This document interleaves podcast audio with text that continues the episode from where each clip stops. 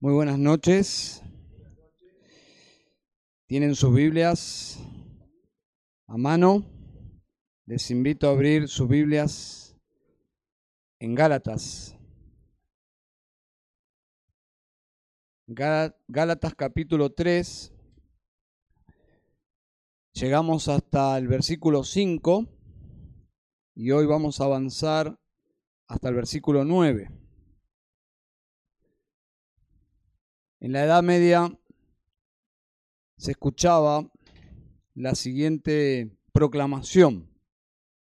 Fuera de la iglesia no hay salvación. Esa era la proclama de la iglesia católica romana. Aunque el discurso hoy ha cambiado en el credo, en los documentos oficiales, eso no ha cambiado. Fuera de la iglesia católica romana no, no hay salvación de las mismas filas de la Iglesia Católica Romana, Dios con su poder abrió los ojos de algunos monjes que eh, se encontraron con otra cosa en la Biblia. Se encontraron que la Biblia decía que fuera de Cristo no hay salvación.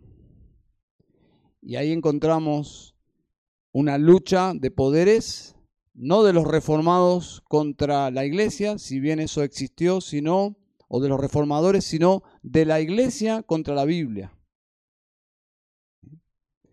La Biblia dice, fuera de Cristo no hay salvación, y la iglesia reinante de ese momento decía otra cosa.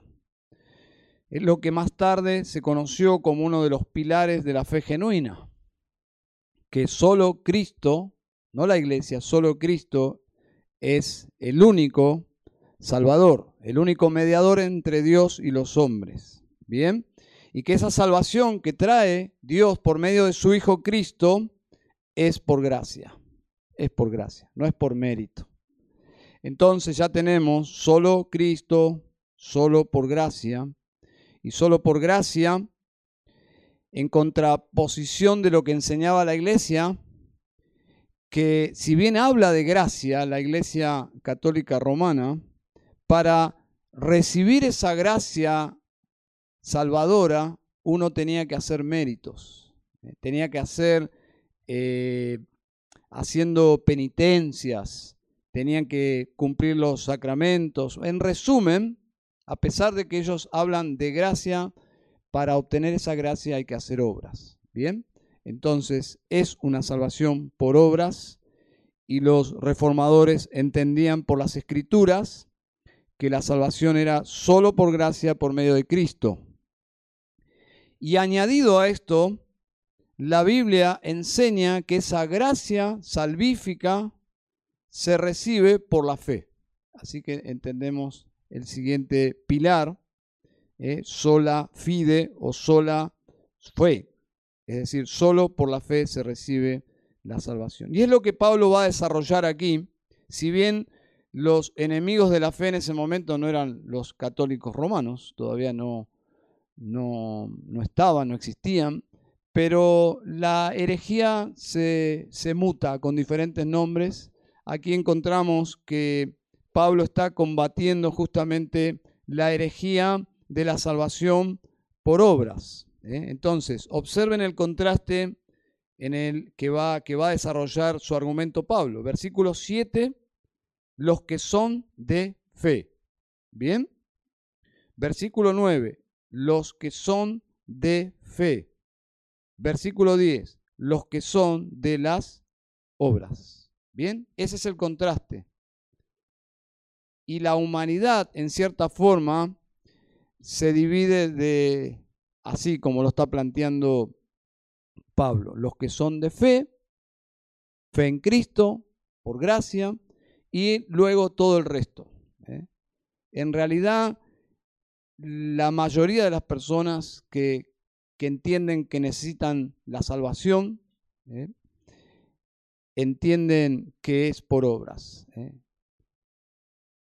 que es algo que ellos deben hacer, que ellos deben esforzarse, y que la recompensa por haberse portado bien, por, por haber sido buenas personas en esta vida, Dios los va a tener en cuenta para la próxima vida. Entonces, este es el contraste, los que son de fe, los que son de las obras. Y es el tema del pasaje que vamos a considerar. El asunto es, ¿con quién trata Dios de estas dos clases de personas? ¿Con quién trata Dios? ¿Con las personas que van en pos de sus obras? ¿Eh? ¿O solo con las personas que no hacen absolutamente nada, sino que ponen su fe? ¿Eh? O, ejercen fe en Dios. ¿Con quién trata Dios? Bueno, es lo que va a desarrollar Pablo y dice lo siguiente, y me adelanto a todo su, a su argumento, Dios trata solo con las personas que ejercen, que depositan su fe en Cristo. No los que se esfuerzan, aunque humanamente tiene su mérito, ¿no? Personas que se esfuerzan para alcanzar la salvación, humanamente tiene un mérito. Pero Dios no se, no, no, no se impacta por esa clase de personas sino que Dios trata solo con los que depositan su fe en Él.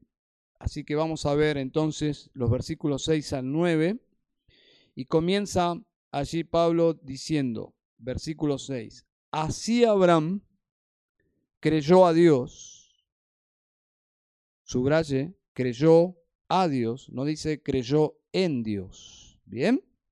Creyó a Dios y le fue contado como justicia.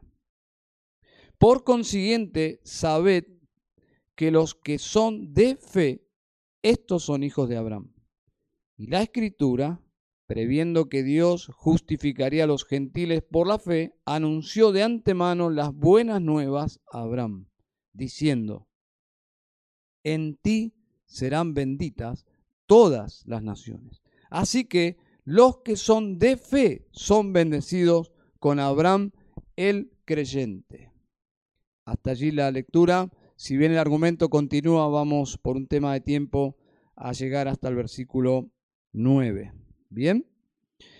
Nuestro pasaje es un argumento sumamente poderoso contra los herejes que se habían infiltrado en la iglesia y que estaban eh, de alguna forma perjudicando a la iglesia.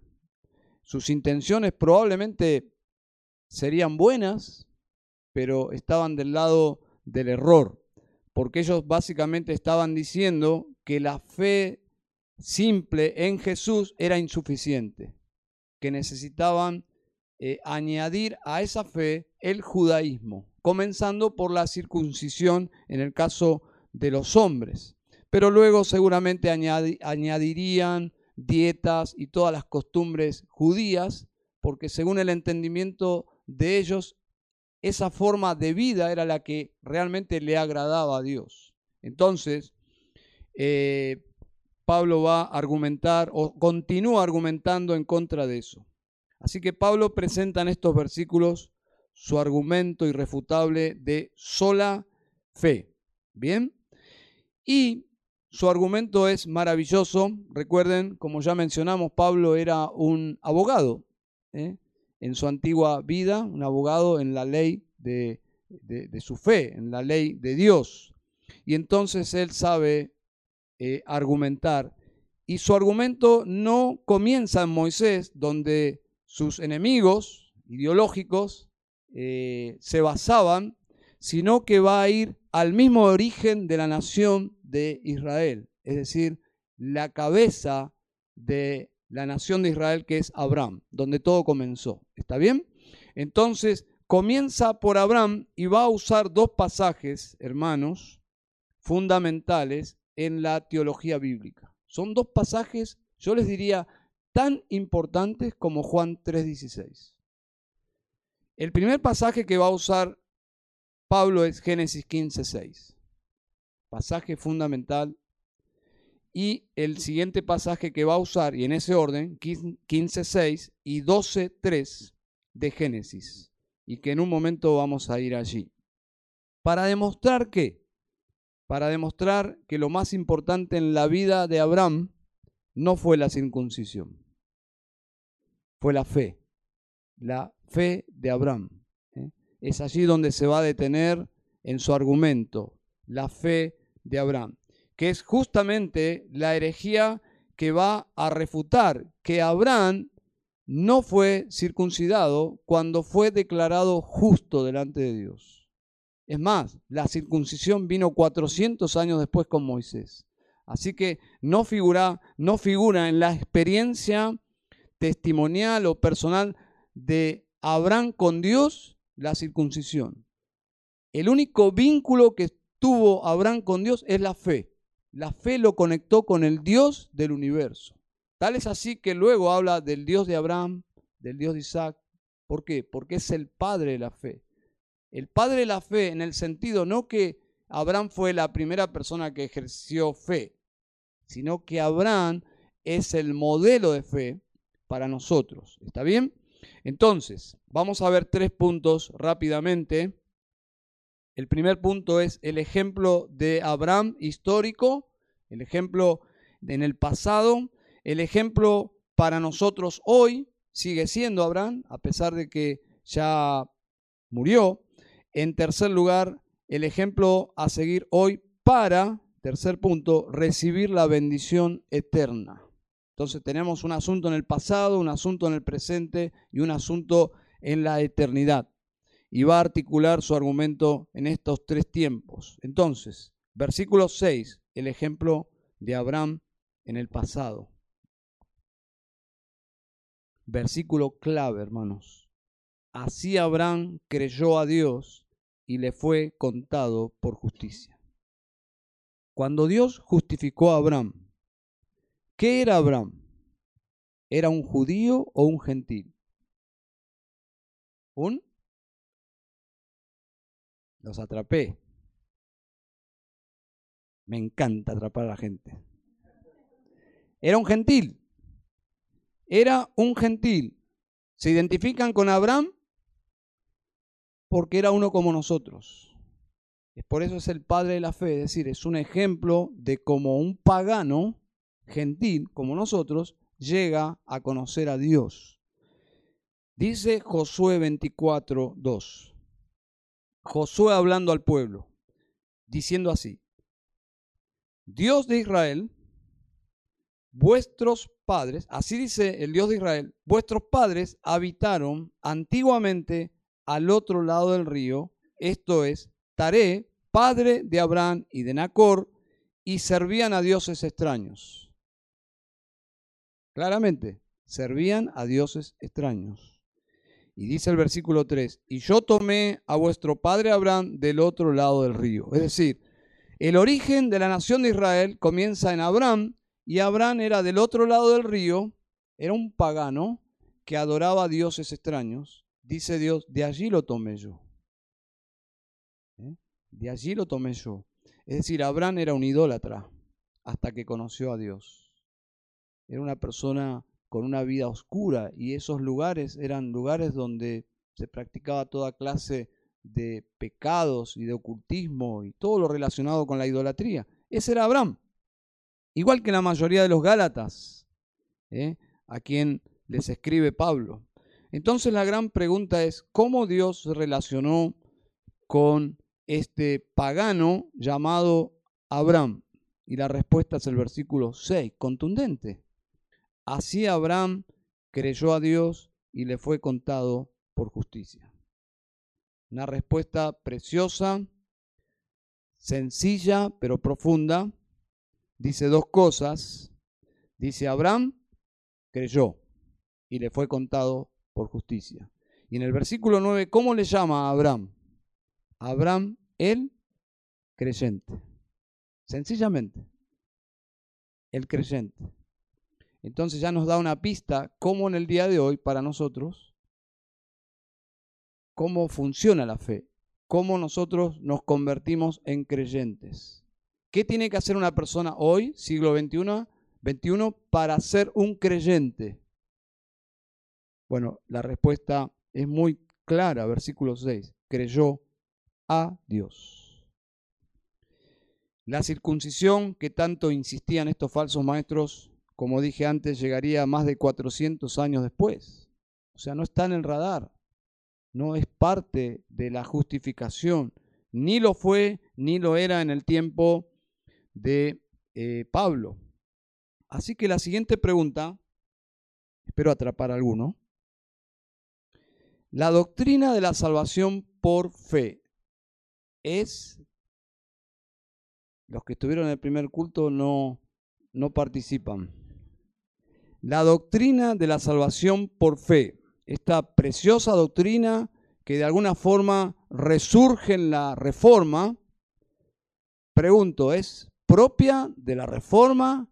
¿Es propia del Nuevo Testamento o existía antes? Claro, ¿cómo lo sabemos? Versículo 6. Así Abraham creyó a Dios y le fue contado por justicia.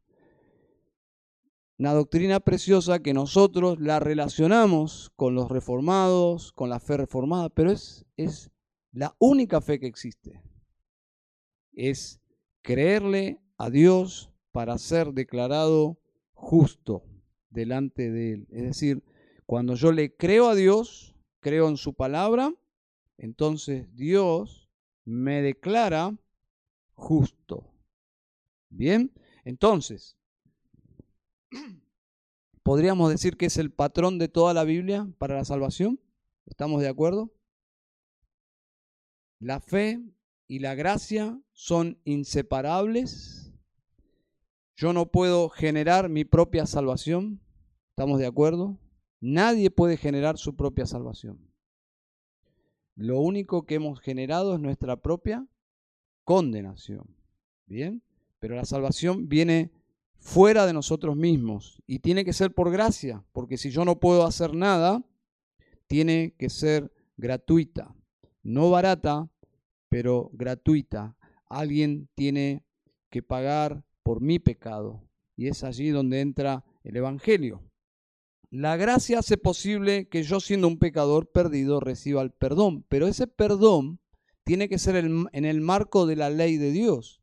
Y es allí donde encontramos en la cruz que el pecado fue castigado en mi lugar. Yo puedo ser perdonado porque la justicia fue satisfecha. Yo solamente tengo que creer lo que Dios hizo por mí, por medio de Cristo. Entonces, la fe es la forma, es el canal para recibir gratuitamente o por gracia esa salvación. Pero la fe en sí misma no es meritoria, simplemente es un canal. Es como un mendigo que está sentado allí y lo único que hace es tener abierta su mano. Entonces, esa es la fe. Entonces, esa fe tiene un sinónimo. ¿Cuál es el sinónimo de fe? Creer es la expresión que usa en el versículo 6 Pablo, tomada de Moisés, de Génesis. Así Abraham creyó, podría ser traducido, Abraham puso su fe en Dios, en la palabra de Dios. Le creyó a Dios, dice. Le creyó a lo que Dios le estaba hablando.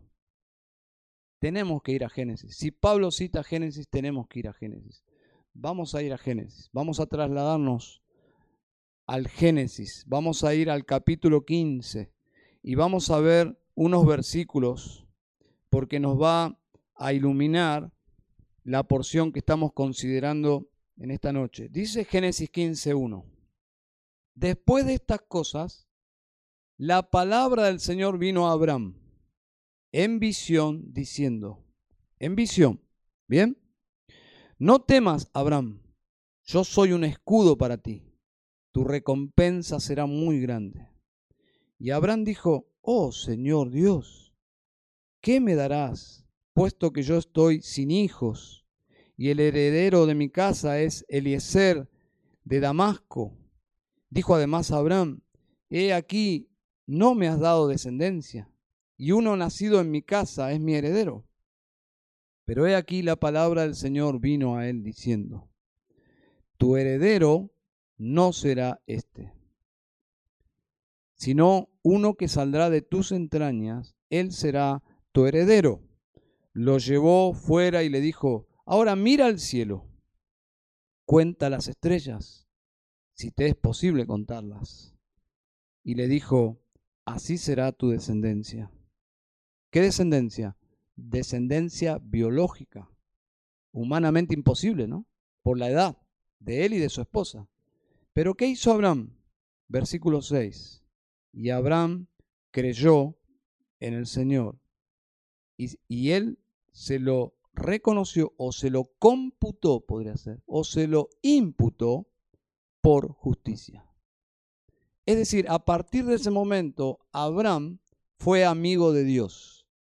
Está implícita la doctrina de la reconciliación. Abraham se reconcilia por la fe con Dios.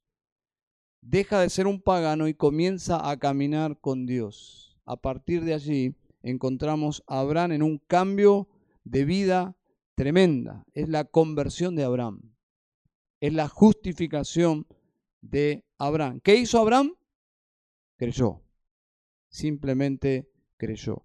Quiero que vean dos elementos en esta historia, que son dos elementos no de esta historia solamente, sino de nuestra historia.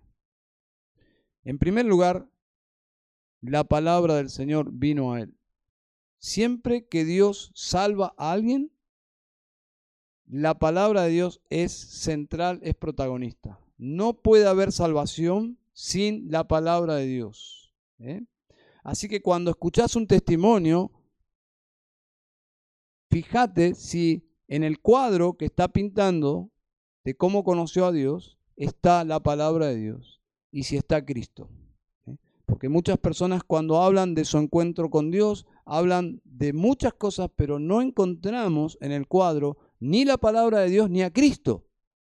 Entonces, siempre que Dios trata con un pecador y lo va a justificar, es por medio de su palabra. Y el segundo ingrediente fundamental es cómo respondemos a la palabra del Señor. Dice, Abraham creyó en el Señor. Eso es precioso. Abraham creyó.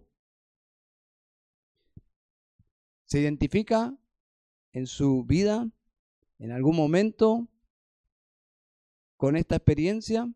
¿Se dan cuenta? Abraham no es un, eh, un superhéroe de la fe, alejado de nuestra realidad. No, es uno como nosotros. Por eso es el padre de la fe. Es un ejemplo, es un modelo. Abraham, un pagano, Dios se cruza en su camino, le habla la palabra de Dios y él cree. Simplemente estos dos ingredientes. La palabra de Dios, el pecador respondiendo en fe. Y a partir de allí la vida de Abraham es transformada. Y Abraham, Abraham comienza a caminar con Dios. Así nos cuenta la Biblia el testimonio de Abraham. Y todos sabemos a partir de ese encuentro de Dios con Abraham cómo cambia el curso de la historia. Abraham es incluido en el plan salvífico de Dios y siendo un don nadie, podríamos decir, pasa a ser el padre de la fe y a partir de Abraham comienza toda la historia de una nación mesiánica de la cual nacería en Belén el Salvador. Y sería, en fin, el cumplimiento de por qué las naciones serían bendecidas. ¿Por qué? Por medio de Cristo. ¿Está bien? Entonces, así es hoy el testimonio de todos los cristianos. Y Pablo lo plasma aquí en su argumento. Llega de alguna forma la palabra de Dios. En el caso de Abraham fue una visión, Dios en persona hablándole. Hoy no, Dios no lo hace así. Si lo quisiese hacer, lo podría hacer, pero el patrón en el Nuevo Testamento es Romanos 10, ¿cómo oirán sin haber quien les predique? Es decir, tiene que haber predicación del Evangelio. Llega de alguna forma la palabra de Dios, el Evangelio de Cristo a vos, y básicamente cómo respondés es cómo eh, cambia el curso de tu vida y de tu eternidad. No de todos es la fe, dice Pablo. Es decir, la mayoría quizás no va a responder en fe, pero algunos van a responder en fe. Es el caso de Abraham. Él cree a Dios y le es contado por justicia. Y esa es nuestra historia. Creo en el Evangelio y ¿qué más? ¿Y algo más? Nada más. Oír la palabra de Dios, responder en fe y punto. Eso es lo que nos expresa el versículo 6. Creyó Abraham y le fue contado por justicia. Algunas personas sospechan, no puede ser tan fácil. Y lo entendemos. y tenemos que explicar el Evangelio. Parece fácil, pero no es fácil. Si fuese tan fácil, todos serían creyentes, ¿no? ¿Y por qué no todos son creyentes? Porque no es tan fácil creer. Es un milagro creer. Y es un milagro que Dios hace en nuestras vidas.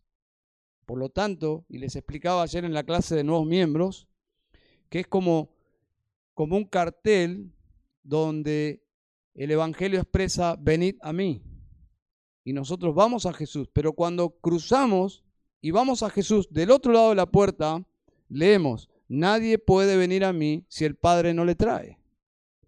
Entonces comenzamos a darnos cuenta lo milagroso que fue nuestra conversión. Que no fue simplemente que yo decidí creer, que Dios me trajo con cuerdas de amor, si no, no hubiese venido. Entonces, fue un milagro espiritual en mi alma. Yo vine a Cristo, pero lo que se observa es un pecador que está creyendo. Simplemente eso.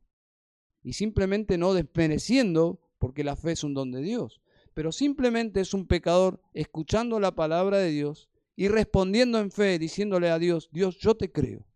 Yo creo que eh, eh, ese joven perfecto que murió en la cruz era inocente y estaba siendo ejecutado no por los romanos y a pedido de los judíos, sino que estaba muriendo por mí. Y tú en tu amor lo entregaste para poder salvarme. Yo creo que Él murió por mí. Yo, yo te creo, Dios. El mundo entero no lo cree, yo lo creo. Y esa fe es eh, imputada como justicia. ¿Eh? Entonces, encontramos a Abraham aquí. Dice, y observen que es el mismo argumento que viene ya planteando. En el versículo 2 hay una pregunta. ¿Recibisteis el Espíritu por las obras de la ley o por el oír con fe? ¿Se acuerdan la respuesta correcta? Oír con fe. Oír con fe. ¿Qué hizo Abraham? Oyó con fe. Versículo 5. Al final. ¿Lo hace por las obras de la ley o por el oír con fe? Respuesta correcta. Oír con fe. ¿Qué ley podría llegar a obedecer a Abraham si Moisés la escribió 400 años después. Se dan cuenta que el argumento de Pablo es precioso y profundo y contundente. La respuesta es, oye la palabra de Dios y cree. Y a propósito, si estás en esta noche acá y consideras que todavía no has cruzado esa línea que cruzó Abraham de creerle a Dios, pero en serio, este es un buen momento. De creerle a Dios, que ese joven, precioso es el Hijo precioso de Dios, el que murió en la cruz y murió por los pecadores. Y creerle a Dios, y punto. Creerle que Dios le levantó de los muertos y es el Salvador. Así que, amados, la salvación fue por gracia, por medio de la fe, siempre, siempre, siempre. No es una doctrina del Nuevo Testamento, es una doctrina de toda la Biblia y de toda, de toda la historia de la salvación. Y déjenme agregar algo, siempre fue por Cristo. ¿Bien? Y allí es donde nosotros tenemos como un conflicto, ¿no? Porque Cristo no es tan claro como en el Nuevo Testamento, en el Antiguo Testamento. Entonces, ¿qué creyó Abraham? Hablaba con un hermano hoy. ¿Qué creyó Abraham? ¿Creyó el Evangelio que nosotros creímos? No, obviamente que no. Pero Dios ya sabía, Dios ya sabía que la salvación iba a ser por medio de Cristo. En la antigüedad no tenían ese conocimiento que nosotros tenemos hoy, pero Dios sí. Y eso es lo que importa, que Dios sabía finalmente de dónde se obtendría la salvación para toda la humanidad pero el medio de salvación siempre fue por gracia y por medio de la fe. Nosotros con toda la luz del Evangelio, en la antigüedad con una luz más tenue, pero finalmente los que creyeron en Dios y le creyeron a Dios fueron salvos únicamente por Cristo. Es decir, la gente en la antigüedad se salvaba por el pago futuro que haría Cristo. Es decir, eran salvos a crédito. Bien, entonces Lutero lo dijo así, creo que él lo explica mejor que yo. Dice, la fe de los padres, hablando de la antigüedad, se dirigió a el Cristo que había de venir, mientras la nuestra se apoya en el Cristo que ya ha venido. ¿Se dan cuenta? Pero el eje de toda la historia es Cristo. Es el centro de, toda, de todo el programa de salvación de Dios. En la antigüedad, por gracia, por medio de la fe, en Cristo. El Cristo que no lo tenían tan nítido, pero Dios sí lo tenía bien claro. Y nosotros, viendo hacia atrás, vemos en la cruz lo que Dios hizo por nosotros.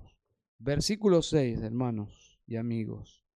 Dice, así Abraham creyó a Dios y le fue contado por justicia. Esto habrá traído un bálsamo y una paz a los Gálatas que estaban en conflicto, porque Pablo dice una cosa y estos, estos personajes nos dicen que no somos ya salvos, que Cristo no es suficiente. Y Pablo los mira, le dice, piensen en Abraham. ¿Cómo fue salvo Abraham? Abraham creyó a Dios. ¿Y qué pasó? Le fue contado por justicia. Listo, punto. Abraham no era justo, se le adjudicó por gracia una justicia que no era de él, que no venía de él, que venía de Dios mismo. Bien. Así que la fe en sí misma es meritoria. ¿Tiene un valor la fe en sí misma? No. La fe es un conducto, recuerden. La fe es un conducto por el cual el pecado recibe la salvación. Pero si esa fe es puesta en cualquier otro sitio y no en el lugar o en la persona correcta, que es Cristo, esa fe es inerte, no sirve, no sirve absolutamente para nada. Entonces, cuando usted escucha decir, uh, es una persona de fe, pregunte, ¿fe en qué? ¿O en quién? O cuando usted escucha, uh, tiene una fe a mí no me significa nada eso. Porque la fe no es nada si no está puesta en la persona correcta, que es Cristo. ¿Está bien? Entonces, no es la fe la que nos salva. Recuerdo en una oportunidad un famoso predicador comenzó una entrevista diciendo, quiero decirles algo, la salvación no es por fe. Claro, esto era un escándalo porque parecía una desviación de todo un ministerio, pero él llamó muy bien la atención, dijo, Esperen, esperen, no me apedren todavía. La salvación no es por fe, es por medio de la fe. Es por gracia. Es por gracia. Se, le vino el alma al cuerpo a los, a los oyentes. Porque la salvación es por gracia. La fe es la forma, el medio para alcanzar la salvación. Entonces, Lutero lo escribió así. La fe le dice a Dios, yo creo en lo que tú dices. Listo. Esa es la fe. Más, más sencillo imposible. La fe le dice a Dios, Dios, yo te tomo la palabra en serio. Yo creo lo que tú dices. Bien. Así que el ejemplo de Abraham contundente seguramente les trajo esa vitalidad espiritual que necesitaban. Necesitaban oír esto, porque seguramente los Gálatas estaban perturbados. Ya lo dijo en capítulo 3, versículo 1. El ejemplo a seguir hoy. Si alguien preguntara en esos días, ¿quiénes son los hijos de Abraham? Los verdaderos hijos de Abraham. Seguramente los judíos responderían nosotros. Y no solo nosotros, dirían solo nosotros. ¿Mm? Sería la sexta sola, según un pastor amigo. Solo nosotros. Es típico de las sectas. Las sectas dicen solo nosotros. No hay nadie más. Si alguien quiere ser salvo, tiene que, tienen que ser como nosotros. Suena muy orgulloso eso. Y la realidad es que cuando nosotros predicamos el Evangelio, podemos comunicar la idea que tienen que ser como nosotros. Y es por eso que tenemos que ser muy claros y humildes en que las personas vean a Cristo. No a nosotros. No hacemos proselitismo. Nadie llega a la salvación por medio de esta iglesia, ni de ninguno de nosotros, ni de su pastor, ni sus diáconos. Es por medio de Cristo. Y no predicamos con cierta superioridad ni intelectual, ni moral, ni espiritual. Lo hacemos como alguien dijo, como de un mendigo a otro mendigo, pero apuntamos a Cristo, a la cruz. Entonces, ¿quiénes son los verdaderos hijos de Abraham? los judíos dirían, nosotros somos el pueblo elegido, los únicos, somos el epicentro, somos el pueblo de Dios. Y aquí Pablo, que es un judío, un ex rabino, y que era muy orgulloso hasta que Dios camino a Damasco lo, lo quebrantó, dice otra cosa.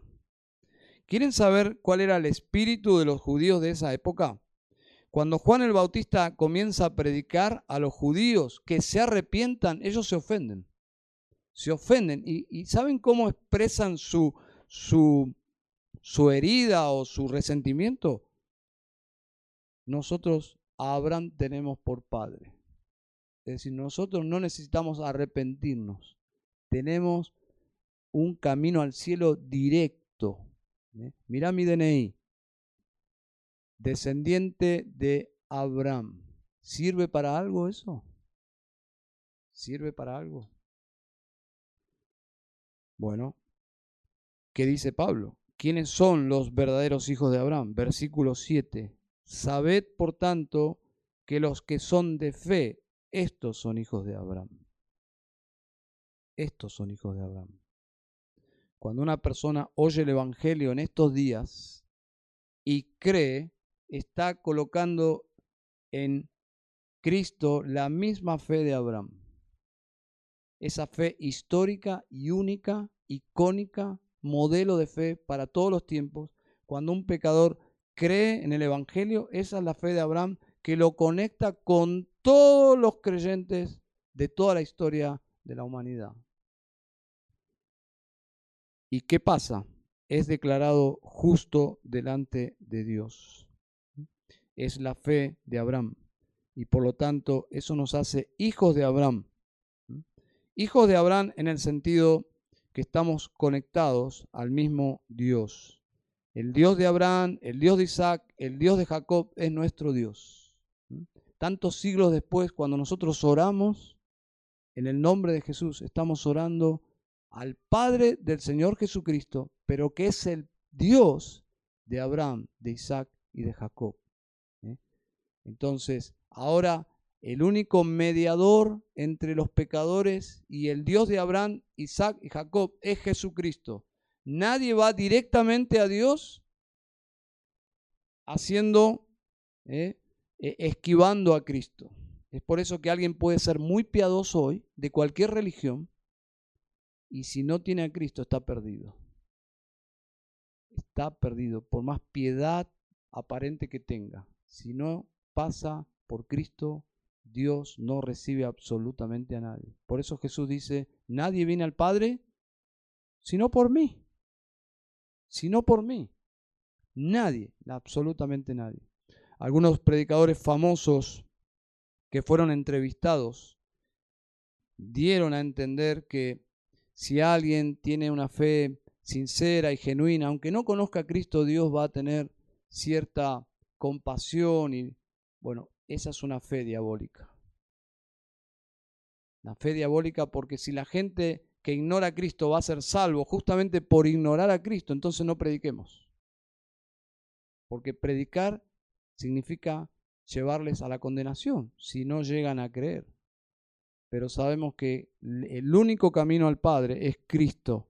Por lo tanto, la forma de recibir esas salvaciones por medio de Cristo, escuchando el Evangelio de Cristo, pero respondiendo a ese mensaje en fe. Eso es creerle a Dios. No es creer en Dios, ¿eh? porque todo el mundo cree en Dios. El diablo cree en Dios, pero lejos de arrepentirse sigue pecando. ¿eh? Creer en Dios es otra cosa. El pasaje dice, Abraham creyó a Dios. ¿Qué tenía que decirle Dios? Bueno, Dios le habló y desarrolló un mensaje que Abraham creyó. Y de la misma forma, hoy nosotros compartimos el Evangelio, la persona lo entiende y si responde en fe, la Biblia dice, es declarado justo, es declarado salvo. Entonces, primer punto, el ejemplo de Abraham del pasado, que es el ejemplo a seguir hoy, es la misma clase de fe que debemos depositar. Y en tercer lugar, para recibir la bendición eterna. Y me encanta este pasaje porque Pablo nos dice que esa bendición abrámica, podemos decir, del pacto de Abraham, que llega a todas las naciones y a nosotros, es la justificación. Esa es la bendición más grande que nosotros recibimos cuando creemos en el Evangelio. No recibimos una tierra en un sentido, pues no somos judíos, pero la gran, la gran bendición que viene por medio de Abraham es la salvación, es la justificación que me abre la puerta a la eternidad con Dios para una tierra nueva y para los cielos nuevos. Y pasar la eternidad con Dios. Entonces, no es la sanidad, la bendición del Evangelio, no es la prosperidad, no es otra cosa que la de, cubrir la mayor necesidad que yo tengo como un pecador, que es el perdón y la salvación. Entonces yo puedo recibir mañana sanidad, pasado mañana recibir prosperidad, pero si yo no soy justificado, mi alma se pierde eternamente. ¿Y de qué le sirve al hombre ganar todo el mundo y pierde su alma? ¿De qué le sirve? De nada. Entonces todos nosotros debemos asegurarnos que hemos puesto la fe de Abraham, la fe sencilla, porque no hay mérito. Abraham simplemente escuchó y le creyó. Esa es la fe que nos lleva finalmente al cielo, pero toda la gloria y todos los méritos es por lo que Jesús hizo por mí. Versículo 8 y 9 dice así, y la escritura, previendo que Dios había de justificar por la fe a los gentiles, dio de antemano la buena nueva a Abraham, diciendo, en ti serán benditas todas las naciones. Me imagino Abraham cuando escuchó estas palabras, pensó, ¿de qué forma? ¿Voy a inventar algo que voy a bendecir a todas las naciones? Bueno, hay un estudio muy complejo de, de todas las implicaciones que pueden existir detrás de que por medio de Israel son benditas todas las naciones, pero sabemos que todas se cumplen en Cristo. En Cristo. Y en Cristo nosotros recibimos la bendición más grande, que es la justificación. Me encanta cómo Pablo hace a la escritura, dice el versículo 8, y la, la, la escritura previendo, luego dice diciendo, es como que toma la escritura y la personifica como si fuese Dios. Hace a la escritura la autoridad final. Dios lo dice, la escritura lo dice, son sinónimos. Si la Biblia lo dice, Dios lo dice. Por lo tanto, en nuestra experiencia, que Abraham le creyó a Dios, en nuestra experiencia es, yo le creo a la Biblia. Y si yo le creo a la Biblia, yo soy declarado justo. Así que Cristo es el cumplimiento de esta promesa. Si yo pongo mi fe en Cristo, cualquier persona en cualquier lugar del mundo, se salva, se salva. Por esa razón se predica el Evangelio a todas las naciones. Porque si todas las naciones pueden ser bendecidas por medio de Abraham, entonces se entiende que Dios nos envió a predicar el Evangelio a todas las naciones. Porque todas las naciones necesitan de Cristo. Todas las naciones. Y es por eso que leyendo la vida de, la historia de las misiones, vemos que nuestros hermanos en diferentes lugares del mundo han hecho tanto esfuerzo de enviar misioneros a lugares inhóspitos y peligrosos. ¿Por qué? Porque necesitaban oír el Evangelio. Así que la bendición de la justificación es por medio de Cristo. Dios, dice aquí, había de justificar por la fe a los gentiles, solo por la fe. No necesitaban hacerse judíos. La promesa final del Evangelio era que por medio de Cristo cualquier nación podía recibir la justificación por la fe. Entonces, Nunca fue el propósito de Dios justificar por la ley ni por ningún aspecto de la ley a nadie. Jamás. Jamás. La ley vino a Israel después que ellos conocieron a Dios. después que ellos fueron rescatados de Egipto, Dios les dio la ley. Una vez que ya eran su pueblo, recién llegó la ley. 400 años después de que Abraham conociera personalmente Dios. Por lo tanto, nunca fue el propósito de Dios salvar por medio de la ley. Y aquí Pablo cita el siguiente versículo importantísimo en la revelación, que es Génesis 12, 3. En ti serán benditas todas las naciones. Eso es parte del pacto que Dios hizo con Abraham y se cumple en el Evangelio. Si usted creyó en Jesús, la Biblia dice que usted tiene la bendición más grande, usted es la persona más bendecida, usted ya tiene la sanidad perfecta, que es la glorificación, usted tiene la prosperidad más grande porque usted tiene los, la nueva tierra y los nuevos cielos, ¿se dan cuenta? Esa es la gran bendición o la, la promesa de bendición a las naciones. Y todo fluye por medio de Cristo. Pero ¿cómo yo llego a Cristo? ¿Qué tengo que hacer? Solo creer. Solo poner mi fe en Él. En un mundo donde nada es gratis, ese dicho, ¿no? En ese dicho que dice, nadie te regala nada. Bueno, hay una excepción, o muchas. Pero hablando teológicamente, Dios regala la salvación. Dios da la salvación gratuitamente. Es por gracia. El precio lo asumió Cristo, pero es por gracia. ¿Cómo yo me apropio de esa salvación? Como Abraham, por fe. Así que Dios poblará nuevamente el nuevo mundo solo con personas que le creyeron. Solo con personas de fe. ¿Se acuerdan cómo comenzamos? Los de la fe, los de fe, los de fe, los de las obras. ¿Con quién Dios trata?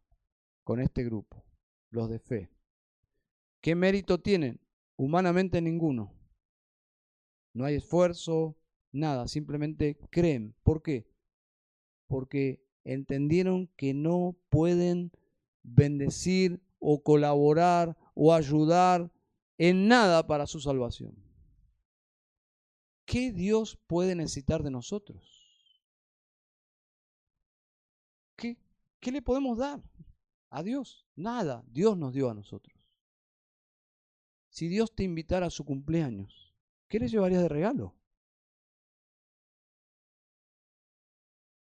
Pensá, pensá, ¿qué puede necesitar Dios de nosotros? Absolutamente nada. Y aun cuando nosotros nos entreguemos completamente para pagar nuestra propia salvación, Dios diría, pero ustedes están, no sirven. Ustedes son seres caídos. Ustedes no, no, yo no necesito nada. Vamos a hacer algo. Yo voy a hacer algo por ustedes. Les voy a dar lo más valioso que tengo.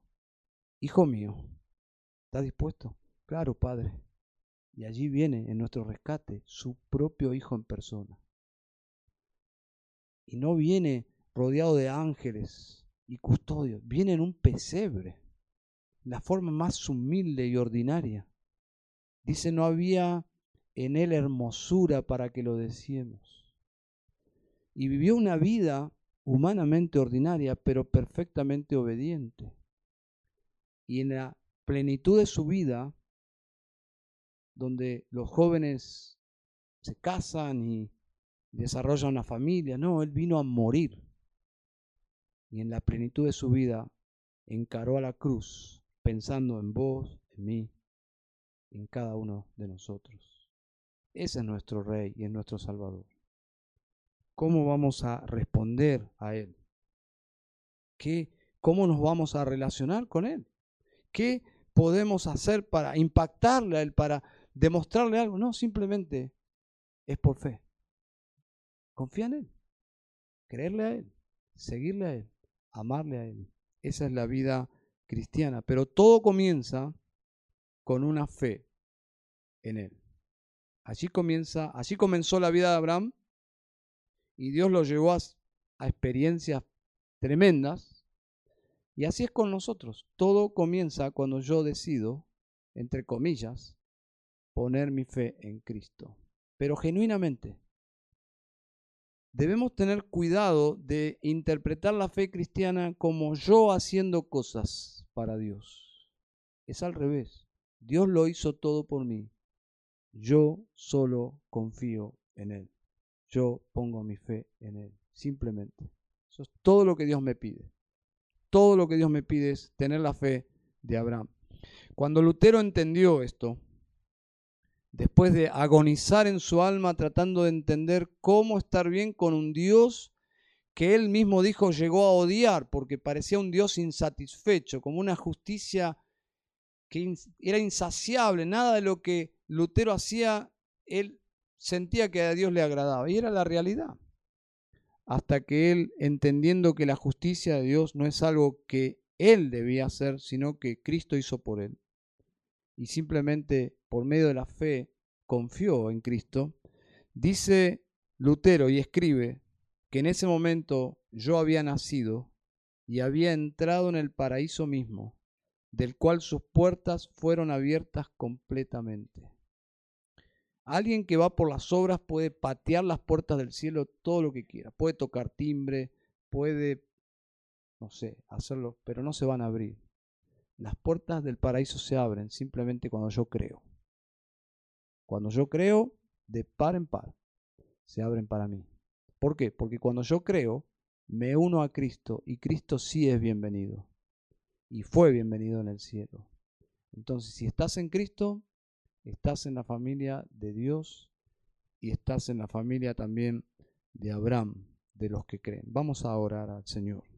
Padre de los cielos, te damos gracias, Señor, porque siempre has tratado así. Señor, has tomado vidas ordinarias que por medio de la fe has hecho cosas extraordinarias. A ti la gloria, Señor. Si hay algo especial en nosotros, es a partir que Cristo entró en nuestras vidas. Señor, gracias por el Evangelio y oro a ti, Señor, y oramos todos nosotros por personas en nuestro entorno, familiares, hijos, amigos, que no entienden o si entienden no, no creen, pero oramos por tu misericordia, Señor. Y oramos por personas presentes aquí que tienen que finalmente poner su fe en Cristo, Señor. Que tú les des esa fe preciosa para salvación. Oramos en Cristo Jesús. Amén, Señor. Y amén.